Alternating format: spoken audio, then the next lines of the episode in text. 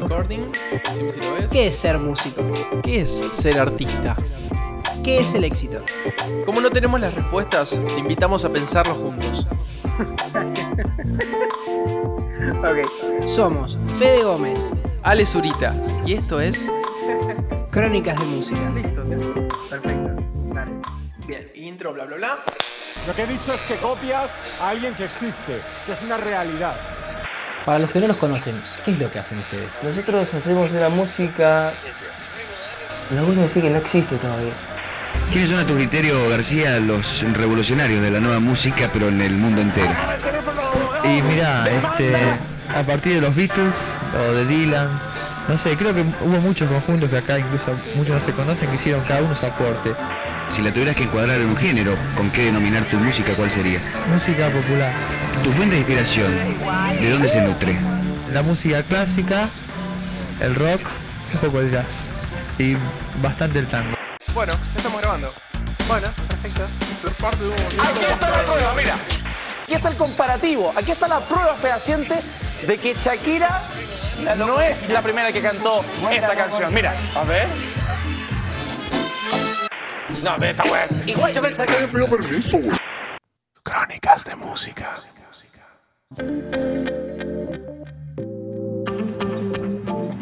¿Cómo están? ¿Cómo están, gente? ¿Cómo estás, amigo? ¿Cómo estás, Fede? Bienvenidos otra vez. Muy bien. Eh, hoy estoy grabando desde un lugar distinto. A ver, ¿dónde estás? Y porque me mudé, me mudé, entonces ahora, viste. Ahora que nos está yendo bien con los podcasts, me pude mudar. Se te escucha diferente. ¿Es cierto que, que compraste un depto en Puerto Madero? Eh, ¿Con plata de Spotify? Mira, la verdad, no, no ¿Con quiero plata dar de SoundCloud? No quiero dar declaraciones de mi vida privada. Así comenzamos el capítulo de hoy. Tercer capítulo.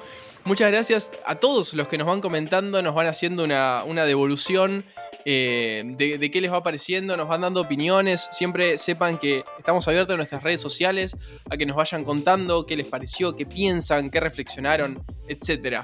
Este es nuestro espacio, che. La- cada dos semanas nos tomamos este espacio para charlar sobre música y charlar sobre la vida del músico.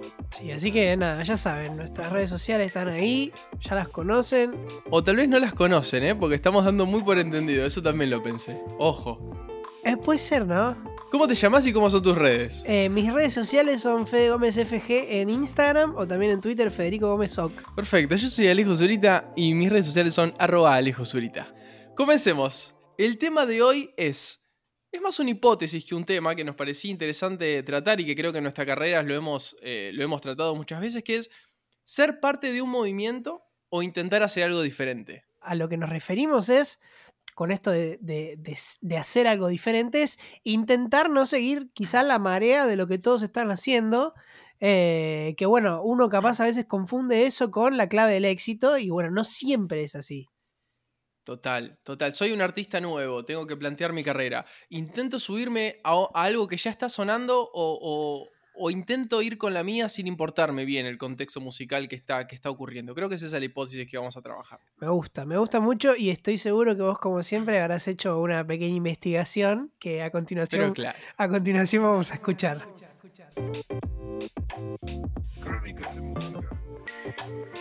Un poco de historia. Bueno, sobre este tema fue, fue difícil eh, buscar información más, más bien histórica, porque no es algo tan puntual como los realities o las redes sociales, sino como decíamos, es más bien una hipótesis para que pensemos. Pero por suerte hay científicos londinenses del Queen Mary Imperial College, wow, qué pronunciación, que analizaron más de 17.000 canciones pop que integraron la lista del US Billboard Hot 100, que recoge las melodías internacionales más populares, e investigaron científicamente, analizando acordes, armonías y melodías, cuáles fueron las grandes revoluciones musicales en la historia de la música pop y lo publicaron en la revista Royal Society Open Science. Ok, entonces tenemos acá un planteo científico de cuáles fueron los movimientos pop, ¿sí? Que revolucionaron, que vinieron y rompieron con todo lo que había antes. Entonces, a partir de acá vamos a pensar esto, ¿no? Los grandes movimientos que cambiaron la historia de la música. Dejando afuera los detalles técnicos musicales, porque creo que no viene al caso, eh, cuando dejaron de usarse tanto las armonías con séptimas del jazz, séptimas total, dominantes del jazz y el total. blues. Bueno, no, vamos a ir a- al histórico del músico, el músico persona. La primera revolución, según esta revista, fue en 1964, cuando una oleada de bandas inglesas comenzaron a tomar la escena creando un sonido nuevo. Estaban comandados por los Beatles y los Rolling Stones, que Claramente. no suenen. Claramente. Claro. Y le dieron forma a un sonido diferente al que se venía escuchando. La música pasó a ser menos ecléctica, las voces empezaron a ser más rasgadas y menos delicadas, y comenzó a sonar una guitarra más agresiva, algo que era nuevo en el pop, ¿sí? Bueno, como decíamos, el ejemplo de esto serían los Beatles y, y los Rolling Stones. La segunda revolución que marca fue en 1983, dada por las nuevas tecnologías, los sintetizadores, los samplers y las cajas de ritmos, que propiciaron esta segunda revolución estilística.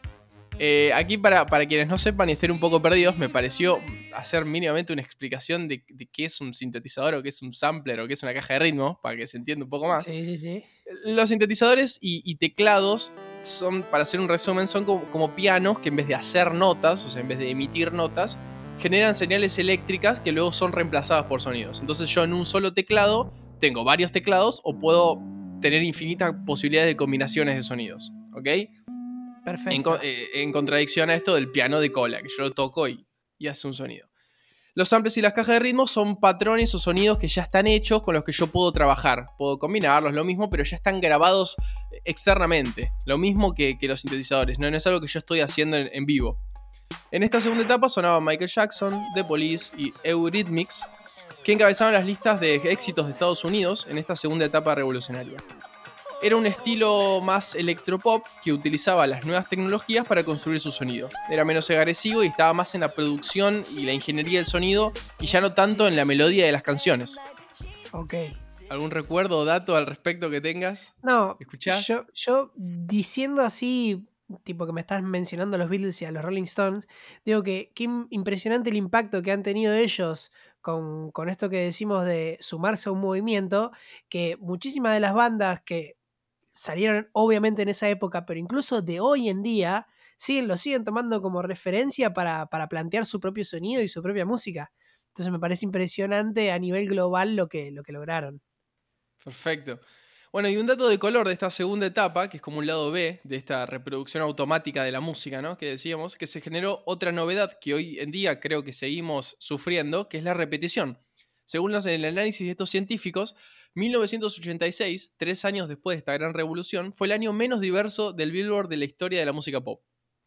Atribuyen esto al auge de las cajas de los ritmos eh, de ritmos automáticas, en donde la creatividad se veía un poco más frustrada. Por ejemplo, la batería inicial del tema In the Air Tonight de Phil Collins fue, abro comillas, copiada en más de 97 canciones ese año. Tremendo. Y la tercera y última revolución de esta música pop se da más o menos en 1991, que se da por el auge y la convivencia de la música hip hop en los billboard comerciales. Que es algo con lo que aún convivimos, me parece, que estamos un poco en esa etapa.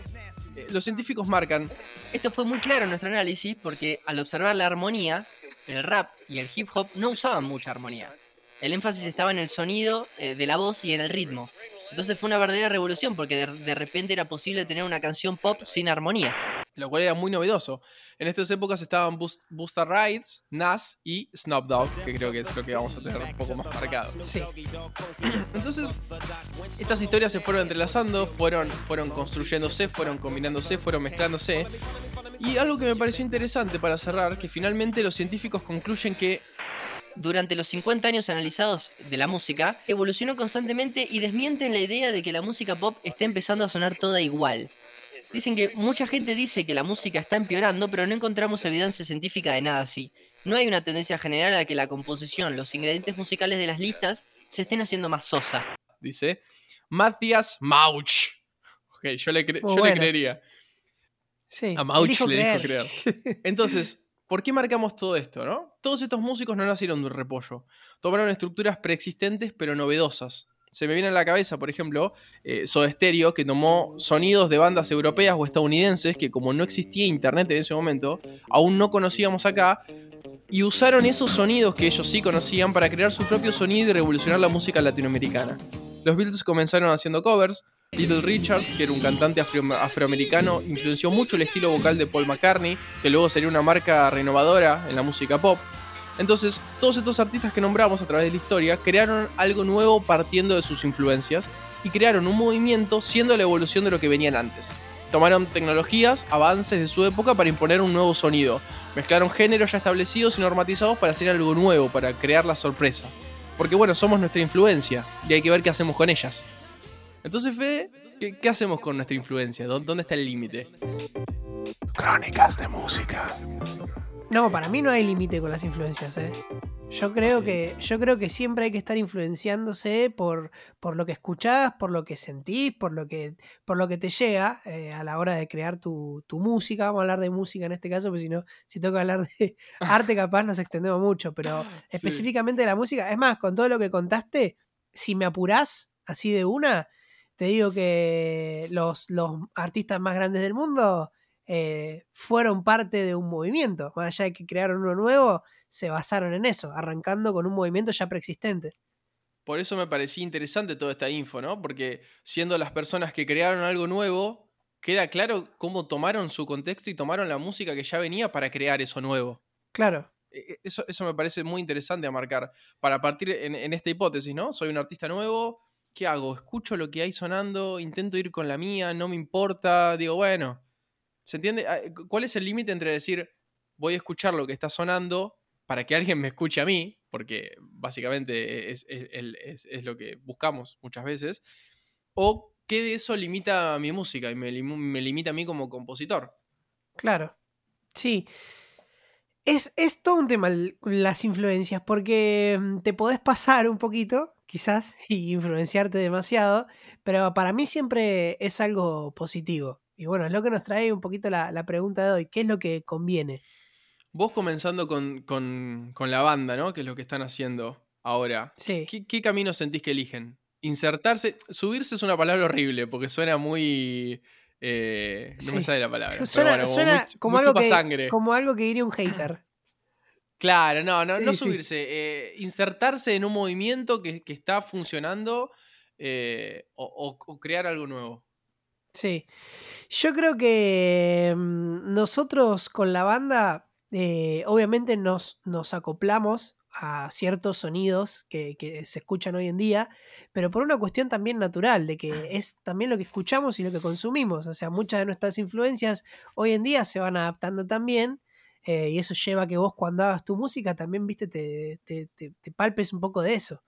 Em, creo que nosotros como banda tenemos esta, esta influencia, sí o sí, de lo que suena, pero bueno, tratamos de meterle nuestro estilo y nuestra, nuestra esencia para que vos cuando escuches algo nuestro digas, ok, esto es fan.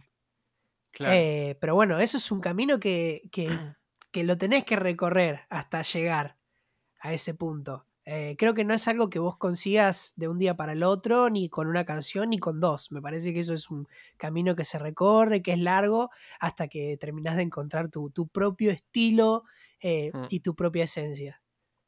Es cierto que a priori uno pensaría que hay eh, estilos. ¿qué, qué, qué- qué- movimientos se te ocurren? De, de lo último que ha pasado en Argentina, por lo menos. Eh, de esos que, que fueron una oleada. A mí se me vino la, la cumbia pop en su momento, lo que era Agapornis, los Totora, el trap hoy en día, las ¿Cómo? batallas de gallos en su momento. ¿Qué se te viene? Creo que la cumbia pop y el trap me parece son clave. Son.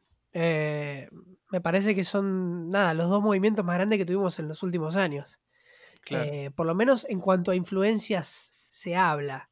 Eh, creo que hoy en día mucha gente está tratando de hacer su propio trap.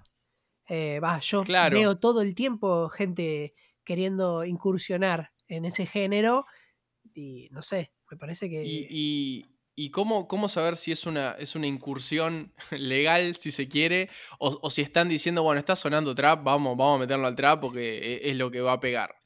Además, está bueno también como, como personas que hemos hecho eh, algunos temas, hemos intentado algunas veces, hay que romper totalmente el mito este de que si hago cumbia en su momento o si hago reggaetón ya me voy a llenar de reproducciones y porque no es así. No, para En nada. absoluto. Para en nada. absoluto. No hay ninguna seguridad con nada. No, vos te po- podés hacer eh, una copia sin que sea copia del tema más hitero que hay y eso Mm. no te asegura que te vaya a ir bien.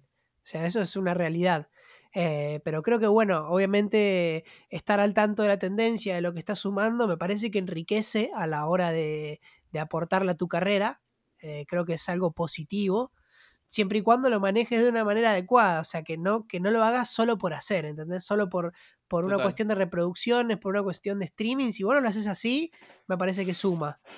Em, ¿Y está bien hacerlo así también? Eh, ¿qué, qué posición vamos a tomar con eso? Discutamos un poco, Fede, pues nos llevamos muy bien. Sí, es verdad. A ver, yo, No, te, digo, yo te ¿qué- diría que qué sí. Posición, ¿Qué posición tomamos en relación a decir, porque no puedes tra- tranquilamente, ¿qué problema hay? Nos está escuchando alguien que dice, mira, a mí la verdad que la música me chupa un huevo, yo le quiero hacer música para tener reproducciones y cosas y usarlo como camino. ¿Está mal? ¿Lo vamos a, a matar o Y a mí, a mí, a mí no me gustaría que alguien me diga eso. andate de acá? Claro, a mí no me gustaría, pero bueno, si, si alguien lo hace, me parece que, bueno, será su decisión.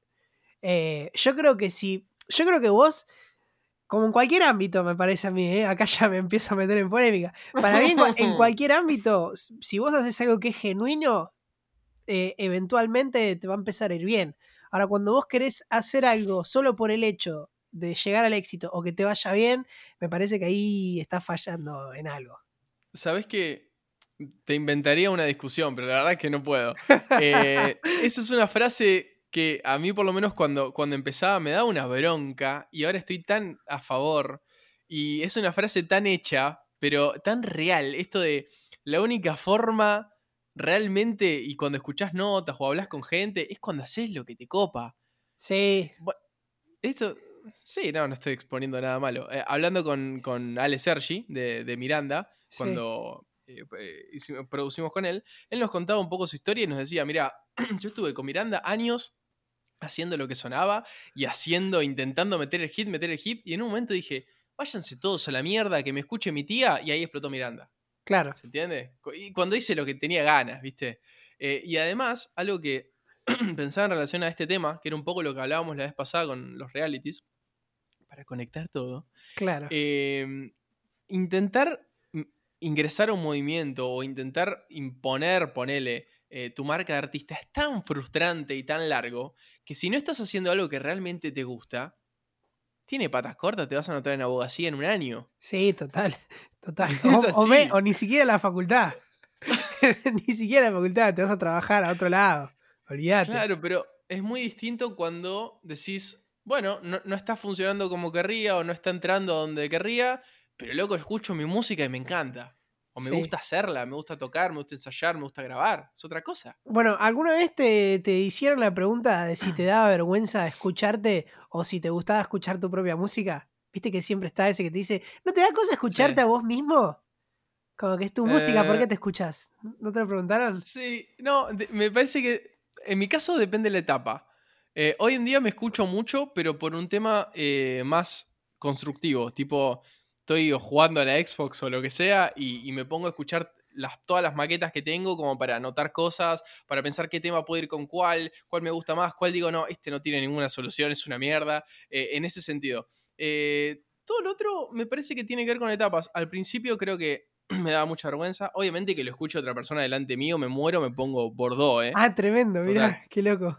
No, no. No, cuando dicen, él hace música, ah, sí, y A ver, mostrame me- un tema. Me muero, boludo, me muero mal. Pero yo hoy me disfruto. Eh, también es un, es un camino, no tiene un carajo que ver con el tema de hoy, pero algo que yo siempre digo es que es muy importante disfrutarse arriba del escenario, ¿viste? Sí, eh, tener como esta cosa eh, como ¿cómo se llama? Cuando sos muy autocrítico, eh, está bueno, sí, pero si estás ya cantando en un escenario y estás en esa instancia, la vas a pasar mal siempre. sí. Entonces, yo eh, una, una política que tengo, por ejemplo, es no, no escuchar videos de los vivos. No escuchar. Porque hay veces, a menos que me haya salido muy mal. Porque digo, ah, no fue para tanto. Pero hay veces que digo, uy, chabón, hoy la rompí. Porque yo me estoy escuchando y me estoy disfrutando mucho. Y después veo un video y me quiero matar. Claro. Entonces digo, me voy a quedar con esa sensación. No tiene nada que ver con el tema de hoy, pero vino a eso, ¿no? No, sí tiene un poco amigarse que- con escucharse está bueno. Tiene un poco que ver, porque para mí escucharte y que te guste lo que estás haciendo, em, tiene que ver con esto de que aunque si vos te sumaste a la tendencia, digamos, o, o estás Sí. tomando influencias de todos lados, si vos te escuchás y está bueno para vos lo que estás haciendo, entonces estás en el camino correcto. ¿Entendés? Ese era mi punto. O sea, que vos em, te puedas escuchar. A mí me pasa con mi banda. Yo escucho mi banda y a mí me encantan los temas. Yo soy fan de, de- de los temas nuestros. Eh, a mí me encanta escucharlo y me encanta ponérmelo en el teléfono. A veces me voy a dormir escuchando los temas, ¿entendés? Claro. Eh, y creo que eso es importantísimo para decir, ok, estoy haciendo las cosas bien. Más allá de que sí, a veces podés pensar, no, este sonido hoy está sonando y demás. Pero si todo eso Sí. está aplicado de manera genuina, me parece que utilizar la influencia de, y del movimiento que, que está sonando, me parece que es algo re positivo. No, y también hacer tu música, pero poniéndole el vestuario de lo que hoy está sonando también. Sí, Digo, también. a- también. Algo, algo que, que sí, que sí es verdad, que pensaba a la hora de, de pensar esto, en un lado más comercial de la música, ¿no? Que es venderte a vos como artista, que es un poco también parte de lo que hacemos en este podcast, pensar eso juntos. Por más de que vos creas que tu música no tiene que ver con nada de lo que está sonando y que es algo revolucionario y viene a cambiar el mundo, a la hora de venderte con un productor o con quien sea, con quien arme un festival o con quien arme una lista, una playlist de Spotify o con lo que sea, vos tenés que encasillarte en algún lugar, ¿viste? Sí. Eso pasa un montón. De hecho, eh, es muy loco que eh, a la hora de pichar una canción en Spotify, pichar una canción es proponerla para playlist oficialmente. sí. Vos le, man- le mandás como un, un formulario a Spotify donde decís, che, mira, mi canción es esto, esto, para que lo escuchen y, y vean si lo meten en playlists oficiales. A la hora de poner tu canción, la productora misma te dice, che, poné a qué se parece y con quién puede convivir, lo cual decís, ah, no sé, pero no, no, no sé, pero lo tenés que hacer, porque Claro. hay una necesidad más eh, comercial de producción que decís, bueno, esta canción se parece a tal y tal artista y puede convivir para tal y tal artista. Y otra cosa que es peor que eh, es para, eh, te lo hace poner como hasta en sentimientos, ¿viste? Alegría, noche de Navidad, no Claro. sé, como pensar las canciones en esos términos es difícil también. Claro. Pensando en movimientos o, o eso, a, a quién igualarse, ¿viste? Claro, bueno, pero lo- cuando lo tenés que hacer te das cuenta que quizás eh, hay ciertas similitudes con algunas cosas. Obvio. Y eso no está mal. una- No, o cuando te dice una persona externa, tipo, ah, ah, ese tema es re tal, y decís, o, o te gusta, o decís, ah, puede ser, claro. Eh, que, que también el choreo inconsciente está totalmente lleno, totalmente lleno. Sí. Eh, de, o algo que te quedó en la cabeza, o, o no sé, o algo que te sale naturalmente, porque también uno, uno se autochorea todo el tiempo también. Total. Tiene como una formulita. Además, Total. algo que pasa eh, es que uno tampoco tiene que tener miedo a encasillarse en un lugar porque está lleno de ejemplos de artistas que han ido saltando de géneros constantemente también, También, total. o de movimientos. Bueno, y para continuar con, con toda esta charla, eh, vamos a inaugurar en este capítulo eh, las llamadas con personas humanas eh, que nos van a acompañar, ya no a través de mensajes de WhatsApp, hemos, crecido. Eh, presentalo vos, Fede. Lo presento yo. Bueno, vamos a hablar ahora con Maxi Riquelme, que trabajó durante muchísimos años, 25 para ser preciso, en Telefe, haciendo legales, haciendo management. Hoy en día es el director de Wii Música y actual manager de The Fam, mi banda. Así Ah, que por ahí venía la mano. por ahí venía la mano, ¿no? Te- ¿Vos decís que es un poquito chupamedias? Lo vamos Ah. a invitar un ratito a que hable con nosotros sobre esto. Crónicas de música. Hola Maxi, ¿cómo estás? Hola Fede, hola Alejo, ¿cómo están? ¿Cómo estás? Un gran gusto. Gustazo, mucha- muy bien. Muchas gracias por, por aceptar la invitación, por unirte a hablar un ratito con nosotros. Te pongo en contexto, nosotros estábamos hablando eh, sobre qué, qué- qué pasa hoy cuando un artista quiere arrancar una carrera, si es conveniente quizás eh, sumarse a un movimiento que ya está armado, digamos, un movimiento que ya todo el mundo está haciendo, o tratar de hacer algo diferente. Estamos acá un poquito debatiendo esas ideas. Eh, a ver, lo primero que tiene que hacer un artista es definir el, género o, el tipo de actividad que quiere hacer ese artista o, a qué target se va a dirigir. Eh, después tranquilamente puedes ir detrás de una corriente o no puedes ir, son decisiones, pero lo más importante de todo esto es que el artista tiene que tener su propia identidad.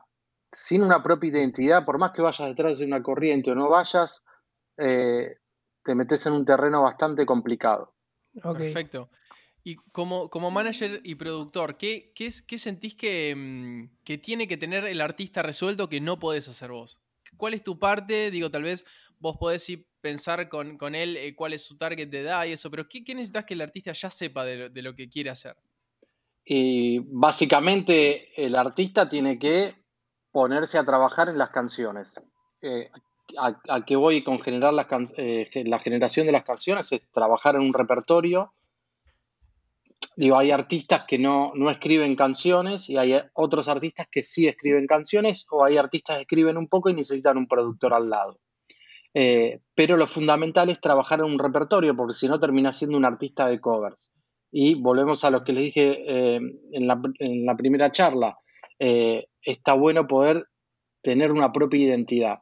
Eh, o sea que lo, ideal es que un artista pueda trabajar en su repertorio, en la producción de las canciones, no estar solo, digo, sino juntarse con productores profesionales que puedan ayudarlo. Y después está el resto de, de las actividades satélites donde yo le meto un poquitito más, más de foco. Eh, cuando hablamos de estas actividades, eh, podemos hablar desde ayudar a definir una estética, una imagen, la tipografía, los diseños, eh, toda la parte comercial, los convenios que se dan o con, una discográfica, con una distribuidora, toda la parte de producción. Digo, cuando vos haces un show hay una producción de atrás, tenés una, una producción técnica, toda la parte administrativa, legal. Hay un montón de actividades que, que ahí es donde se para eh, el, el manager, el rol de manager, para eh, que descanse un poco el artista y se concentre realmente en, en lo que tiene que hacer el artista. Ok, y Max, vos cuando estás en desarrollo de un artista nuevo que no tiene absolutamente nada, ¿no? Y que Sí. sabe que quiere hacer algo artístico, pero no tiene bien definido qué, quizás. ¿Vos cuál, es, cuál sería tu recomendación? Em, ¿Vamos a sumarnos a, a lo que está sonando ahora o primero encontrar tu camino, encontrar bien qué querés hacer y a partir de ahí seguimos? Eh, no, no hay que estar ajeno a lo que está sonando ahora, pero yo trato, primero que yo me- trato de, de- de juntarme con productores que, del ámbito profesional que puedan, más allá de mis recomendaciones, que lo puedan orientar al artista. Eh, a ver, todo el mundo tiene referentes. Digo, consciente o inconscientemente, eh, todos tuvimos ídolos en algún momento. Obvio. A lo- a lo- al punto que voy es, em, no hay que estar ajeno a las tendencias, pero sí está buenísimo primero poder trabajar en la identidad propia, que es lo que te comentaba antes. No sirve de nada ir detrás de una corriente sin definir eh, artísticamente lo que quiere ser uno, el artista. Eh, generalmente yo cuando trabajo con, con- un artista en desarrollo nuevo, lo que hago es eh, juntarme con, con productores profesionales, eh, más allá de mis recomendaciones y, y- mi asesoramiento, es eh, apoyarnos en ese productor que obviamente que, que tiene un camino mucho más allanado y, y puede orientar mejor al artista. Ok, me gusta. No, y también, también esto, esto que, que veníamos charlando, Fede, eh, y te sumamos, Maxi, eh, e- esta idea de, de que tampoco nada es tan definitivo y que hay una cantidad tremenda de artistas que fueron pasando de géneros, pasando de estilos, fueron encontrando su identidad, fueron... También hay canciones que uno hace eh, hace, no sé, dos años, un año o seis meses que siente que lo define y, eh, y al tiempo la escucha y no la quiere tocar más porque no sé, eh, digo, va- vamos mutando también, es parte, es parte de ser artista. Supongo que también eh, dentro, de, dentro de tu rol está como eh, ir organizando un poco eso, ¿no? Que a veces los artistas tenemos también como esta cosa muy despelotada y muy impulsiva y también está ahí en el rol. Que otra cosa que veníamos hablando en el capítulo, que por más, por más de que vos no quieras sumarte a, a una movida o no sientas que hay alguien que está haciendo lo que estás haciendo vos, vos necesitas darte una especie de pack a la hora de presentarte o para entrar a un festival o para entrar a una playlist de Spotify o para eso, para buscar un manager. Simplemente una charla en la cual puedas dar algún tipo de referencia. E- Eso es necesario dentro de una identidad, por más de que no seas una copia de nadie. No, es que, a ver, si, si hablamos de referencias, todo el mundo tiene una referencia. Consciente o inconscientemente, todo el mundo en algún momento tuvo un ídolo. Eh, Así que es muy difícil no tener una referencia. Claro. Sí, lo que, lo que decíamos al principio es que hasta los Beatles, o sea, y los Rolling, incluso Sí. ellos tomaban eh, ciertas referencias a la hora de hacer su música. Después, bueno, crean su propio estilo, pero digo, me parece que es un excelente punto de partida. To- Totalmente, vos podés tomar una referencia, pero lo importante es que le pongas tu impronta. Porque hoy eh, mm, está Nicky Nicole y vos no podés salir a la cancha a cantar o a interpretar como Nicky Nicole. Claro. Claro. Claro. O sea, podés No, tomarla de también- referencia, pero, pero, pero Totalmente, ir por otro sí. lado, claro. Pero ten- tenés que trabajar en tu identidad. Claro. E- Esta, esta fusión que vos estás nombrando me parece que es como un poco el gran resumen de, de todo esto que venimos hablando. De- desde la parte que investigamos un poco más de la historia de todo esto y lo que venimos charlando. Como, como fe de marca, ¿no? Esto de, bueno, los Beatles, eh, no sé, vienen de Little Richard eh, con su voz rasgada y, y Chuck Berry con esa, esa guitarra Mm. más, más potente y tomaron eso, tomaron su contexto y lo que ellos ya tenían propio para crear algo nuevo, pero viniendo de otro lado eh, esta idea también de, de tomar, bueno, aparecieron las cajas, las cajas de ritmos, aparecieron los sintetizadores. Bueno, tomé mi contexto y usando lo que ya venía existiendo, lo que venía escuchando, mis influencias, crearon algo nuevo. Me parece que no hay un lado o el otro. Estaría bueno para darle un cierre al, al podcast, ¿no? Decir, bueno, la respuesta es esta, pero como todo lo que vamos a hablar, no hay una respuesta. Claro. Eh, siempre es una mezcla. No tenemos Totalmente. clave del éxito. Em, pero sí, bueno, entonces en definitiva, digamos, las podemos estar de acuerdo los tres que las referencias son buenas, que hay que tomarlas, Hmm. siempre y cuando lo que quieras hacer es genuino Exacto. Y siempre y cuando busques, por lo menos en el ámbito de la música, que busques canciones que te representen. No, y también es algo, algo que es importante, que tal vez si, como artistas no tenemos acceso a un equipo de trabajo, eh, e- es un poco más difícil porque uno tiene que hacer toda esa parte y, y- y yo por lo menos históricamente me encontré hablando con productores diciéndole, queremos dejar de hacer lo que no sabemos hacer, porque a veces nos encontramos dentro de la banda discutiendo eh, en tono alto eh, sobre qué tipografía usar cuando yo no tengo ni idea, ni él tampoco tiene idea, entonces queremos a alguien que sepa. Eh, entonces, Claro. ese trabajo que vamos haciendo como artistas es descubrirnos, es construir, es, es un poco todo eso. En prolijar el producto para venderlo y, como Sí, dice él también, eh, que, que podamos hacer la parte musical y que alguien que sepa haga toda esta otra parte que él está nombrando. Claro. No, a ver, no, no es que el, el- el manager te va a hacer también toda la- todas las otras partes. A ver, el manager tiene herramientas, pero yo hoy si tengo que hacer un diseño y voy a estar contratando al mejor diseñador, digo, Claro, por porque de me voy, de trabajo, claro. me voy a, me voy a apoyar en, en las experiencias de ese diseñador, más allá que nosotros tengamos herramientas y pautas para marcarles para dónde queremos ir. Claro. Claro. Pero lo por lo menos lo conocen al diseñador y tienen cómo buscarlo. Por ahí cuando, cuando lo busca alguien que no tiene mucha idea, no sé, busco en Instagram. No, sé, no sabría bien cómo buscarlo también. Hay Eh, por- diseñadores, por eso está buena esa, esa contención.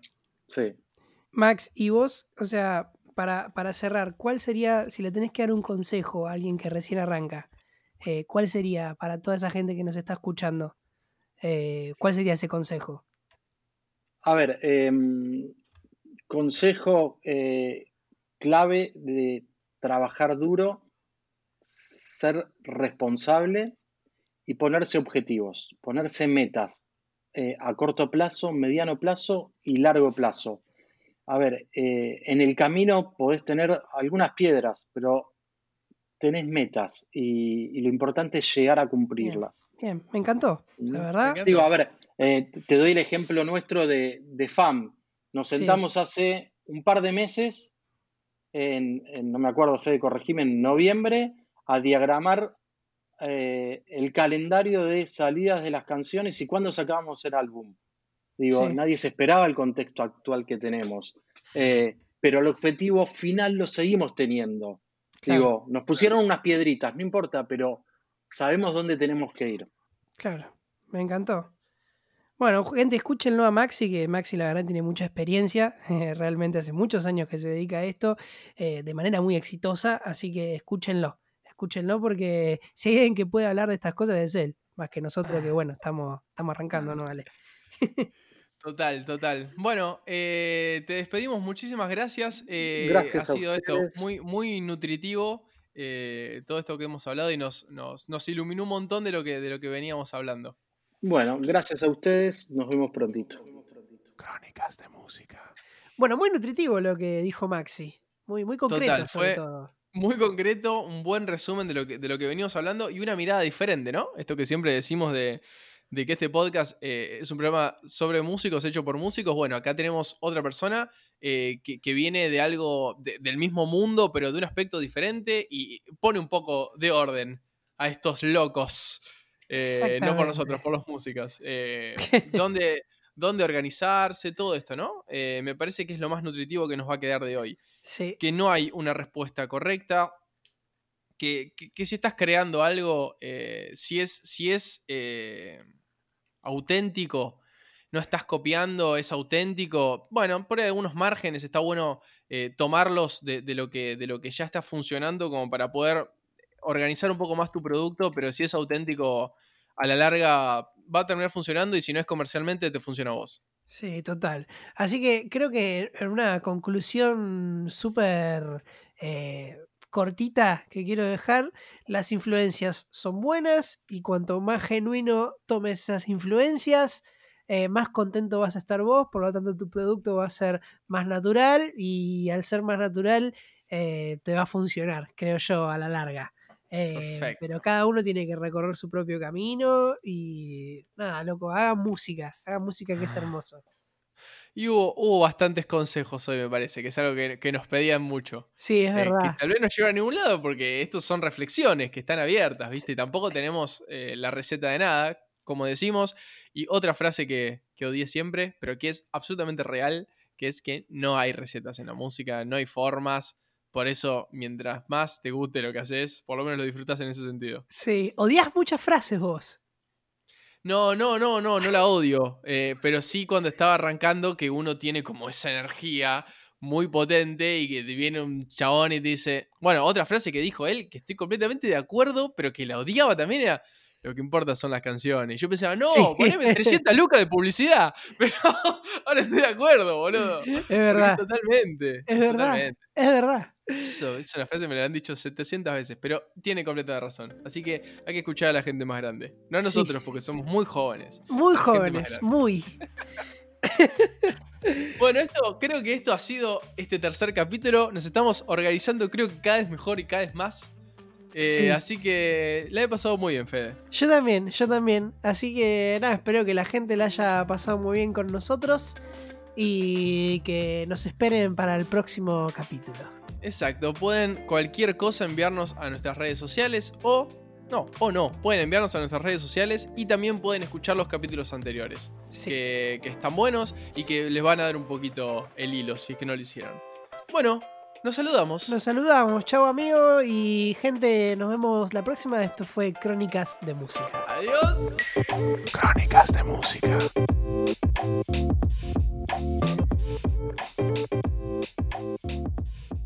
Música